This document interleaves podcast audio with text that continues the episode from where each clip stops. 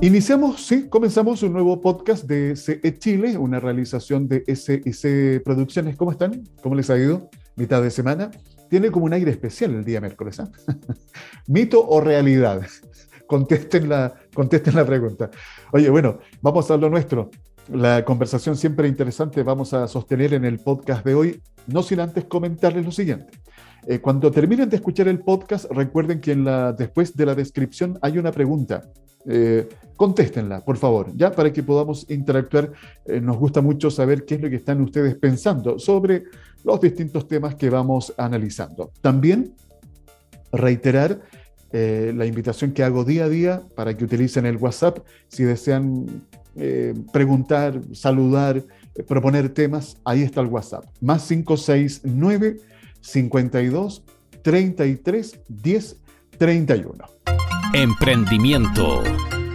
Antes de saludar a nuestra invitada, me quiero introducir a la conversación compartiendo con ustedes algunos datos, algunos números que nos van a ayudar a entender eh, lo que vamos a hablar el día de hoy. No cabe duda y no es novedad, yo creo que para todos nosotros, de que Chile es un país con un fuerte centralismo. Les voy a mencionar tres ejemplos. En la región metropolitana, escuchen bien, hay más de 30 universidades y en regiones, en promedio, 1,2 en cada región.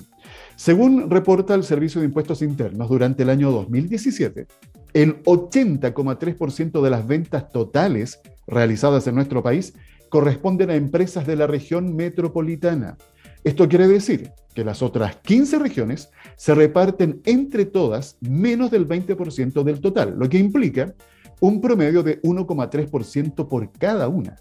Un catastro realizado por el Mercurio en el 2017 evidenció que el 85% de las startups del país están instaladas ¿dónde? Claro, en la región metropolitana, seguida muy de lejos por la región de Valparaíso que llega solo al 4,3%.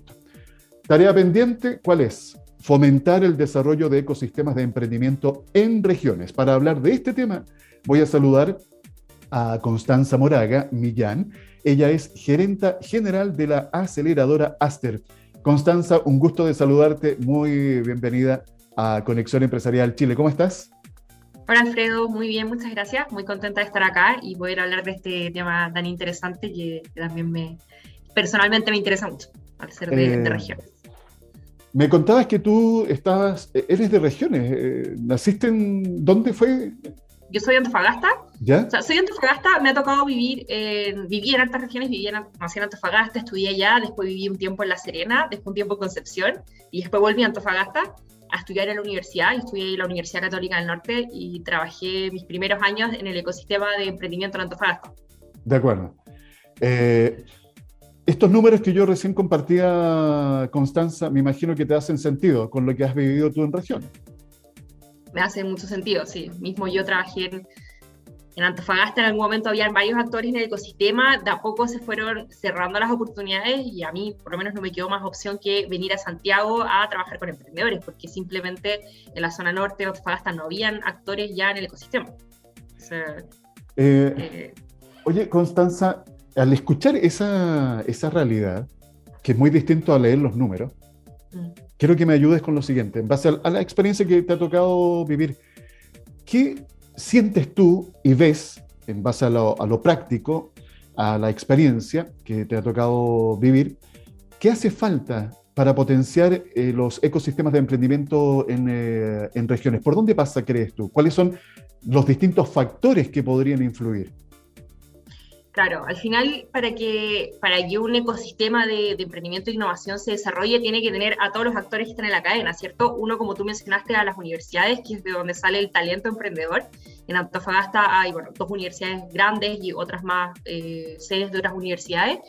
Eh, están las universidades, está el talento, están eh, las aceleradoras, las incubadoras de negocios, el financiamiento, el venture capital. O sea, es un baile de todos estos actores para que se desarrolle cada ecosistema. Acá en la región metropolitana hay mucho, hay muchas eh, universidades, hay mucho talento, hay mucho venture capital. Hoy día el venture capital está despegando un montón, principalmente eh, en la región metropolitana. Eh, hay incubadoras, hay aceleradoras, pero en la zona, sobre todo en la zona norte, no hay, no hay, faltan esos actores, faltan las incubadoras de negocios, las aceleradoras y el venture capital. al final pueden haber muchos emprendedores con ideas, con, con talento, eh, que la universidad sí puede que los esté educando en ciertos temas de, emprendimiento, pero si no está la otra parte del baile, no, no, no está el incentivo para, para, crear su emprendimiento y, y, en fondo tener una startup. Eh, aquí hay actores, obviamente, tanto del sector público como del sector privado, que se tienen que hacer cargo de, este, de ir acortando esta, estas brechas. Eh, desde la mirada, desde el sector público, independiente del gobierno que esté de turno, eh, ¿crees tú que falta todavía por eh, hacer para articular distintas iniciativas que fortalezcan las regiones? Sí, mira, bueno, yo he trabajado muchos años con Corfo en, nosotros Magical, que es la aceleradora, que una aceleradora de negocios que lleva más de ocho años invirtiendo en startups, fue la que se adjudicó este proyecto para abrir esta aceleradora en Antofagasta. Y con Magical nos ha tocado trabajar muchos años en Corfo y he visto, he visto pasar, bueno, llevo cinco años en Magical, he visto pasar, bueno, un poco el gobierno pasado este, y, siempre ha estado la iniciativa de abrir más apoyo en regiones. Se han hecho ciertos programas como los Viraliza, como eh, ciertos programas para abrir coworks en regiones, para extender los programas de los aceleradoras de Santiago hacia regiones. Sí, siento que, siento que es un tema que, que ellos lo están tratando de solucionar. No sé si la forma que lo están haciendo es la más efectiva, eh, sí, en Corfo Antofagasta, debo decir, o sea, Aster fue una iniciativa de ellos, del gobierno regional de Antofagasta y del Comité de Desarrollo Productivo, que donde Corfo es parte de, ese comité para desarrollar esta aceleradora. O sea, de ahí están impulsando muchas iniciativas para fortalecer el ecosistema de la segunda región, muchas.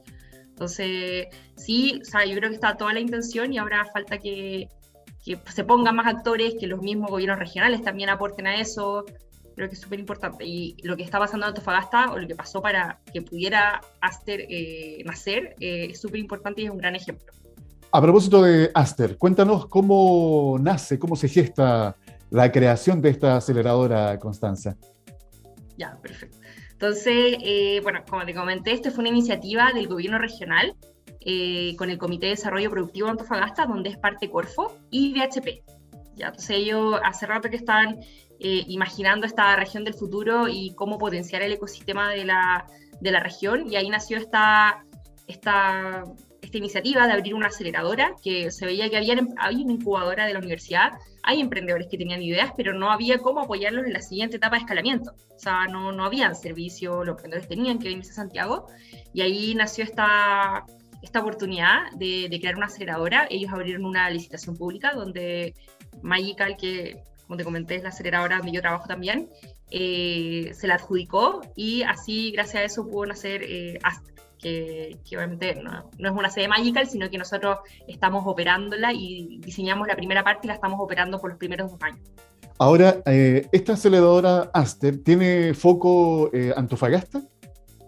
Sí, o sea, es para emprendedores de la región de Antofagasta, pero también no solo emprendedores que vivan y, en el fondo estudien ahí o o residan ahí, sino que también eh, buscamos llevar a emprendedores de regiones, hasta, ¿por qué no?, de otras partes del mundo, que eh, impacten en las industrias estratégicas de la región, como es la minería, las energías renovables no convencionales, la agricultura del desierto, turismo. Entonces, no estamos solo cerrados a emprendedores de Antofagasta, sino que también queremos llevar experiencias de otros emprendedores de regiones, eh, de, puede ser hasta de la región metropolitana o de otras regiones, que impacten en, eso, en, esa, en esa región. Así se arma como un ecosistema bien interesante de emprendedores, no solo allá, sino que pueden compartir experiencia con otro tipo de emprendedores. Perfecto. O sea, llevar este o nutrir este ecosistema para, para, para fortalecer las distintas actividades económicas de la región de Antofagasta. Sí, exacto. De acuerdo. Eh, tengo entendido que hubo una convocatoria que ya cerró. Eh, compártenos un poco de qué trató eh, los recursos invertidos en esta convocatoria, eh, Constanza. Sí, estamos súper contentos porque la verdad es que no sabíamos qué íbamos a esperar, porque eh, se hablaba harto de que no habían tantos emprendedores, de que, Poca era difícil. Claro, había, sí, o sea, nosotros estamos aliados allá con universidades y con y con, con, varios actores, aparte que el equipo de, de Aster, eh, yo soy yo estoy en Santiago, soy el gerente general, pero hay un equipo en Antofagasta, eh, pero la verdad es que fue harto, harto de acercarnos a todos los otros actores que hay, harto de de redes sociales que nos funcionó súper bien y estamos súper contentos porque recibimos más de 50 postulaciones y ya seleccionamos a los primeros, la semana pasada terminamos de seleccionar a los primeros 10 emprendedores, que son todos emprendedores muy potentes y con de verdad mucho potencial. Son como, eran como gemas escondidas que estaban ahí que, y que ahora gracias a Aster van a poder también eh, potenciar su, su startup. Eh, eso, todo en formato de startup. Sí, sí, todo formato startup, o sea, emprendimiento de base tecnológica que sea, tenga un potencial alto de escalabilidad y de crecimiento.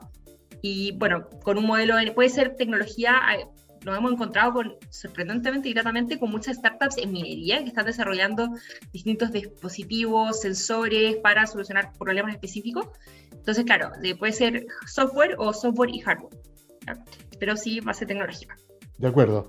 Eh, estos eh, seleccionados que concluyeron en esta primera etapa, o en esta, en esta convocatoria, Constanza, cuéntanos un poco la diversidad. Ya mencionaste industria de minería, pero ¿qué, ¿en qué otras áreas eh, están estas startups seleccionadas? Diría que el 70-80% son en minería, que es muy interesante también, que estén mismos emprendedores de Antofagasta y de otras regiones que estén intentando solucionar y meterse a esta gran industria que, que es la minería. También hay algunos en, tenemos unos en criptomonedas, tenemos unos en energías renovables, en agricultura de desierto. Eh, está bien interesante, es un, es un, mix bien interesante, pero nos sorprendió bastante que en el primer batch eh, sí postular muchos emprendedores relacionados a, a, minería. Me llamó la atención el de agricultura en el desierto. ¿Nos puedes compartir algo de qué trata o hacia dónde va? Claro, ellos desarrollaron uno, unos dispositivos y una plataforma para poder fomentar el uso de, de agricultura, ay, ¿cómo se llama? Eh, hidropónica. Ya. Porque al final, igual Antofagasta es un poco un reflejo de lo que va a ir pasando en el resto de Chile y del mundo, que es la Absolutamente. Sí. Entonces, claro, es un buen referente para tomar porque después, bueno, dicen que hasta la región metropolitana va a ser desierto. Entonces, eh, ellos están desarrollando esta tecnología para poder fomentar ese tipo de, agricultura. Así que es, bastante interesante. De hecho, la semana pasada ellos fueron uno de los últimos seleccionados. Bien, fíjate que me estaba recordando un poco, ya que estamos hablando de las startups con base tecnológica, el crecimiento exponencial que han tenido este tipo de unidades económicas en pandemia ha sido impresionante y la cantidad de capitales que han podido levantar a nivel internacional. Y eso fíjate que es un muy buen indicador porque muestra que hay inversores extranjeros que confían en el talento que hay en Chile, en la capacidad de desarrollar soluciones con base tecnológica para problemáticas que no afectan solamente acá a nuestro país, sino a nivel eh, mundial. Entonces, fíjate que es muy eh, importante relevar para quienes nos están escuchando en este instante la cantidad de talento que existe en nuestro país y que podemos desarrollar eh, productos de exportación absolutamente constanza. Sí, o sea, lo, que ha pasado este año, el 2021, ha sido así, pero excelente para todo el ecosistema, partiendo por eh, ciertas rondas de levantamiento que eran más altas de algunas startups, el, lo que pasó con Notco, lo que pasó con Corner Shop.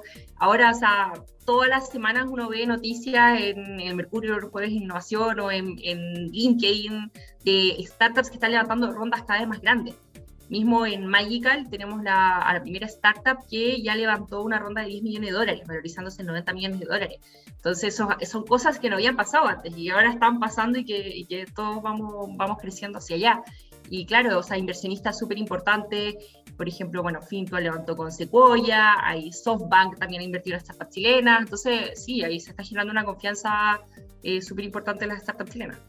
Eh, es una gran oportunidad también, ¿por qué no eh, pueden venir de, de Bueno, por supuesto. Eh, fíjate, me gustaría que dedicáramos los últimos eh, minutos que nos quedan a lo siguiente. Primero, cuéntanos en cuántos recursos que se, han, se van a invertir en, esta, en este proceso y aparte del recurso que ustedes ponen a disposición para las startups, ¿qué más hace Aster con estas unidades económicas? Ya, perfecto. Entonces los emprendedores, el programa de aceleración de Aster dura eh, 4 y 5 meses y lo, es un programa que está valorizado en 24.500 dólares por todos los servicios que se entregan, eh, donde el emprendedor primero partimos haciendo un diagnóstico para ver en distintas dimensiones toda la, cuáles son los desafíos que tiene para poder crecer como una startup. Esto es algo que en Magical también venimos haciendo hace mucho tiempo y ha, ha logrado ser súper exitoso. Entonces armamos un plan de trabajo con cada emprendedor para eh, trabajar en sus necesidades más específicas, como si es si es marketing, si es el modelo de negocio. Eh, y trabajamos intensamente durante estos primeros cuatro meses junto a una red de expertos que son consultores, em, consultores bien muy reconocidos en sus sectores, em, que los apoyan y vamos apoyando en conjunto para que puedan eh, escalar de manera rápida. Eh, a estos emprendedores también les vamos a invertir una, un ticket inicial de, de alrededor de 10 mil dólares, ¿ya? Y esto es, viene del Fondo Copérnico de la HP, que es el aporte que hizo Escondida BHP a, este proyecto, crear este fondo Copérnico para invertir, eh, para donar el fondo a startups eh, que participen del programa de ASTRE. De acuerdo. Ya, entonces, todos los primeros seleccionados, que ya son 10 de la primer batch, eh, van a recibir este financiamiento inicial y después, al final del periodo, va a haber un demo day donde van a presentar y la mitad de los batch que van a ser los ganadores van a recibir un financiamiento follow-on de alrededor de 20 mil dólares. Bien todo enfocado en para que puedan crecer e invertir ese dinero en, eh, su crecimiento. Eh, y bueno, posterior, yo creo que esto es interesante también de destacar, que todo esto son estos procesos, el paso a paso para emplear un lenguaje común hoy día, en donde, si bien es cierto, estas startups van a recibir este tipo de apoyo financiero y también de asesoría, que es fundamental, eh, luego tienen que seguir eh, su proceso de escalamiento y de crecimiento. Y ahí es donde también tienen que ir calzando distintos actores para continuar acompañándolos y lograr que no se pierdan en el camino de Constanza. Exacto, exacto. Nosotros igual el modelo que estamos ocupando es un modelo con una opción de compra a los emprendedores, entonces vamos a seguir siendo socios de ellos, no es solo el programa Aceleración, ah, sino que después seguimos siendo socios, siguen siendo parte de nuestra comunidad y seguimos apoyándolos en el escalamiento. Y ahí también eh, creo que están pasando cosas interesantes con el Venture Capital, también ahí, eh, ahí es donde viene y donde tenemos que eh, potenciar más ese sector en la región. De hecho, también vamos a empezar a, con un programa en Antofagasta y en regiones para, como Magical, para poder potenciar, potenciar y educar a inversionistas en Venture Capital y a emprendedores de cómo levantar capital.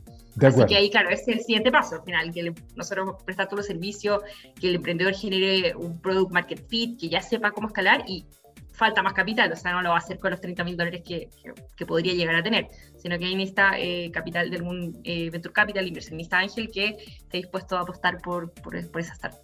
De todas maneras. Constanza, lo último, eh, ¿habrá posibilidades de una nueva convocatoria? Sí, en marzo se abre la siguiente convocatoria, así que, bueno, desde ahí, desde creo que es de enero, febrero, vamos a estar subiendo información a nuestra página web, nuestras redes sociales, para ya empezar a contarle a la gente qué fecha específica se abre la siguiente convocatoria. esperamos que, que, postulen muchos emprendedores, no solo Antofagasta, sino, como dije, sino que también emprendedores que estén en las industrias de la región, o sea, industrias que, bueno, que son de la región, pero que en verdad eh, pueden estar en todo el mundo, y, eh, y que postulen. Muy bien. Ya lo saben, eh, el sitio web, eh, Constanza. Haceraceleradora.com. Bien. Recuerden, ¿ah? eh, a partir de marzo del próximo año estará esta nueva convocatoria. Constanza Moraga Millán, gerenta general de Aceleradora Aster, entregándonos estas buenas noticias y compartiendo lo que está pasando también con los ecosistemas de emprendimiento que hay que fortalecer y potenciar en regiones. Constanza, Gracias por acompañarnos acá en CD Chile, que te vaya muy bien. Muchas gracias, Alfredo. Que tengan un buen día. Y recuerden ustedes también, emprendedores que nos están eh, escuchando, atrévanse, incorpórense y disfruten de estas distintas iniciativas para que también sean parte del fortalecimiento y crecimiento de los ecosistemas de emprendimiento en regiones. Pyme. Es mitad de semana, sí, pues miércoles 17 de noviembre y nuevamente listos para conversar con Exactamente. Fernando Peirano, nuestro coach empresarial, a quien le digo, bienvenido Fernando, un gusto de saludarte. Aquí estamos nuevamente en C Chile. ¿Cómo estás? Muchas gracias, Alfredo. Muy contento de estar nuevamente en contacto con nuestros amigos de Conexión Empresarial. Oye, Fernando, fíjate que eh, a propósito de lo que hemos estado hablando en estos, en estos días, me recordé de una conversación que tuve la semana pasada, creo que fue el jueves 11 con Alfredo Cepeda. Eh, Alfredo Cepeda, bueno, es director y fundador de Más Más Cepeda, una empresa que se dedica a la venta de insumos y equipos médicos. Eh, esto que suena así como una empresa, tiene un trasfondo bien interesante. Fíjate que Si no alcanzaron a escuchar ustedes esa conversación, recuerden que todas, todas las conversaciones están en formato podcast en nuestras plataformas y nos encuentran como Conexión Empresarial Chile. Y fíjate que él comentaba dos, dos aspectos bien interesantes que nosotros también lo hemos conversado acá. Trabajo colaborativo. Sí, se recordaba de una frase que la hemos compartido acá, si quieres llegar rápido, anda solo, si quieres llegar lejos, tienes que ir acompañado. Eh, entonces, trabajo colaborativo por una parte. Y, lo otro, bueno, eh, porque yo tuve esta conversación. Él postuló hace unos años atrás, ya, ya, ha participado varias veces, ha estado nominado como eh, Mejor Empresa con Buenas Prácticas por la Fundación Carlos Vial Espantoso, que reconoce las buenas prácticas en las pymes. Además, eh, ha sido reconocido como la cuarta mejor empresa para trabajar en Chile. Y él me decía que pone mucho hincapié en el ser humano, en la persona, el trabajo con dignidad. Eh, y ahí hay dos conceptos súper potentes, trabajo colaborativo, trabajo con dignidad. Y, él es feliz tratando de desarrollar iniciativas. Me contaba que, no recuerdo si ya fueron o iban a ir a hacer un operativo médico.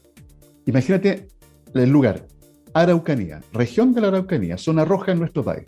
Y allá iban a ir con un operativo a realizar endoscopías sin costo, con todo un equipo, porque me decía, yo no voy solo, porque solo no puedo. Se incorpora una enfermera, un médico radiólogo, van varias personas, varias empresas a participar de este operativo. Y ese es un tremendo ejemplo, porque además va a regiones, a lugares apartados en donde se necesita ese tipo de asistencia y nos da un ejemplo de cómo hoy día nosotros al desarrollar un emprendimiento o un negocio, tenemos que tener presente nuestra labor social, Fernando. Eh, muchos se quedan solamente en la rentabilidad, que lo que la gente sea productiva, que mi, que mi equipo de trabajo produzca, produzca, produzca, eh, ganancia, ganancia, ganancia, pero bueno, y ya, pues, tengo que también yo devolverle la mano a la sociedad, o sea, a esos propios clientes que vienen y me compran, ya sea mi producto o servicio, bueno, yo tengo que retribuir de alguna forma eh, a mi entorno. Y ahí yo creo que también se, se está desarrollando, tú lo decías, em, ecosistemas bien significativos en nuestra sociedad y en el mundo, eh, Fernando, porque la pandemia, creo yo, eh, va a ser como un efecto bisagra, un antes y un después de cómo se está comportando la sociedad en el mundo, Fernando. Sí, eso va también en la línea, Alfredo, de, de que los modelos llamémosle tradicional, esto que se habla del extractivismo puro, neto, sin retornar nada, sin mejorar tu entorno, eh, ya no es factible. ¿ya? no es factible por muchas razones, digamos. Eh, entonces, las empresas eh, y los empresarios que tienen visión de largo plazo, han incorporado un elemento que se llama hoy día la sostenibilidad. Y que de, este concepto, ¿ah? de este título, llamémosle la sostenibilidad, tienen que bajar y conectarse con tu, con tu entorno, digamos, con tu comunidad, eh, lo que se llama en inglés los stakeholders, o sea, todos aquellos a quienes impacto o que tienen algún interés sobre cómo yo me desenvuelvo en, eh, dentro de este marco económico, digamos. Eh, entonces tiene que bajar con iniciativas concretas, ¿ah? así como esta que, mencionabas tú, que me parece muy bien, que además eh, se retribuye con un aprendizaje, pero que es muy poderoso, o sea que cómo tú te harías de ese conocimiento de las carencias, de lo que realmente necesitan las personas y cómo tú desde, este, desde tu lugar puedes hacer algo al respecto. No solo algo en, en, cuanto a obtener un resultado económico, sino algo con un sentido mucho más eh, amplio, mucho más significativo.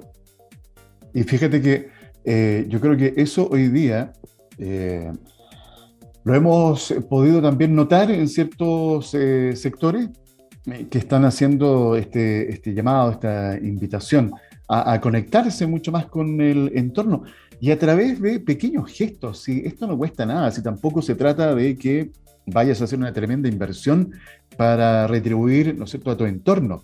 Son gestos. Eh, el concepto que tú describes recién de la sostenibilidad, me parece que hoy día tiene que estar sí o sí presente. Me ha tocado conversar por ahí con distintos, eh, distintas personas relacionadas con las grandes empresas, en donde hoy día, por ejemplo, eh, las grandes compañías al conectarse con sus proveedores, que son pymes, dentro, podríamos decir, de las exigencias, está incorporado el asunto de la sostenibilidad. Está incorporado el cómo nosotros nos hacemos cargo. ¿Te acuerdas tú que hace un par de años estábamos hablando de la ley REP? Economía circular, cómo nos hacemos cargo de nuestros eh, desechos. Bueno, todo esto que estamos conectando, que son como distintos conceptos, tienen que ver con lo que hoy día se persigue. Eh, tenemos que entender que la forma en que desarrollamos el negocio va a tener un impacto, no solamente en los números, sino en nuestro planeta. Y hoy día, nuestro planeta, caramba que nos necesita. Eh, se podrán desarrollar todas las COP a día y por haber, pero si no existe la voluntad de verdad de comenzar a hacernos cargo de lo que está sucediendo y que ya estamos atrasados, eh, ¿qué planeta vamos a terminar teniendo, Fernando? Mira, yo tengo ahí un punto, Alfredo. ¿eh? Yo prefiero hablar de que acá no es que estemos poniendo en riesgo el planeta, el planeta tiene de miles de millones de años, ¿no? Y eh, la raza humana tiene bastante menos, ¿eh? si uno lo mira así. Entonces, lo que estamos poniendo en riesgo es la supervivencia humana, es la supervivencia de la especie humana y animal, en muchos casos, sobre el planeta. Pero el planeta va a seguir, sin nosotros. Ese es el tema. Entonces, yo creo que hay ahí un, error. no, no un error, sino que eh, no se está aprovechando bien una oportunidad de comunicar eso. De acuerdo. Tal como hemos visto eh, que muchos critican la comunicación de riesgo que ha habido eh, para el manejo de la pandemia, acá también eh, la comunicación tiene que ser más asertiva, tiene que, tiene que dolerte, ¿eh? tiene que decirte, mira, eh, lo que estás haciendo es poner en riesgo la supervivencia de tus hijos, de tus nietos, de tus bisnietos. No, porque el planeta es, el planeta no es mío, es como, ya otro se hará cargo, pero cuando te tocan la fibra, chuta, que lo sientes propio. Yo me acuerdo que no sé si te recuerdas de un eh, comercial a propósito de los accidentes de tránsito, que le hacían una pregunta a una persona y le decían, mira, mueren al año, no sé, creo que las cifras son como 1.500 personas en accidentes de tránsito en, Chile, eh, lo que es bastante brutal. Significa casi 5 muertes diarias. Eh, entonces es como una pandemia que la hemos tenido por mucho tiempo. Entonces, cuando le preguntan a una persona, ¿cuánto crees tú que es un número razonable? ¿Eh? eh no sé, 70. Eh, y a continuación, en este, en este comercial, empieza a aparecer su grupo familiar que está conformado por 70 personas. Sus hermanos, sus cuñadas, cuñados, sus sobrinos, sus tíos, eh, etcétera, etcétera, hasta llegar. Se termina el comercial y le pregunta, bueno, ¿y cuánto crees que es el número adecuado?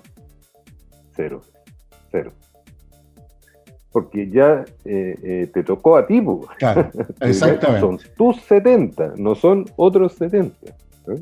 Entonces hay algo ahí que, es muy curioso de la naturaleza humana. Cuando no lo sientes propio, otro será cargo. Eh, un, enfoque distinto para hacernos cargo de un problema común. Buena, buen punto. Y así nos despedimos con eh, Fernando, y el tiempo ya nos alcanzó. Oye, gracias Fernando, siempre muy interesante poder estar conversando contigo. Nos encontramos eh, mañana, sí, mañana jueves, ¿te parece? Encantado, Alfredo. Ya, Fernando. Mañana estaremos en contacto. Y ustedes recuerden siempre, la invitación no me canso de hacerla para que se comuniquen con nosotros, envíen preguntas, sugerencias de tema, lo que ustedes estimen conveniente a través del WhatsApp. Más 569 52 33 10 31. Conexión Empresarial, el informativo de la pyme. Bueno, eh, a ver, creo que los dos temas que conversamos hoy día, con Fernando Peirano y con Constanza, eh, la gerente general de la aceleradora Aster, son muy relevantes. A ver, Fernando Peirano, eh, ¿qué rescató? El concepto de sostenibilidad, cómo nos hacemos cargo al desarrollar una actividad económica. Recordemos que hoy día tenemos que ver cómo calzamos con la sociedad, con la comunidad en la cual vamos a desenvolver y desarrollar nuestro negocio esos distintos stakeholders que hacía referencia Fernando, eh, forman parte de nuestra cadena de contacto, proveedores, clientes. Yo creo que aquí hay que tener un concepto mucho más abierto de cómo hoy día se están haciendo y desarrollando las empresas en el mundo.